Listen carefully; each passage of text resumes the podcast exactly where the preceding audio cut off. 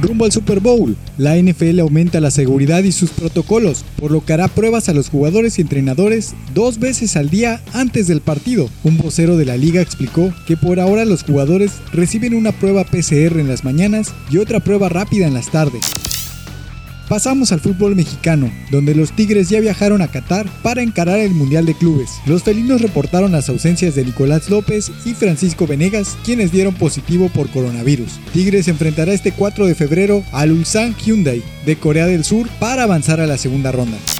Por último, en el tenis, Rafael Nadal comenzó su temporada al vencer al austriaco Dominic Thiem por 7-5 y 6-4 en un partido de exhibición disputado en Adelaide, Australia, una vez que cumplieron con la cuarentena obligatoria previa al Australian Open.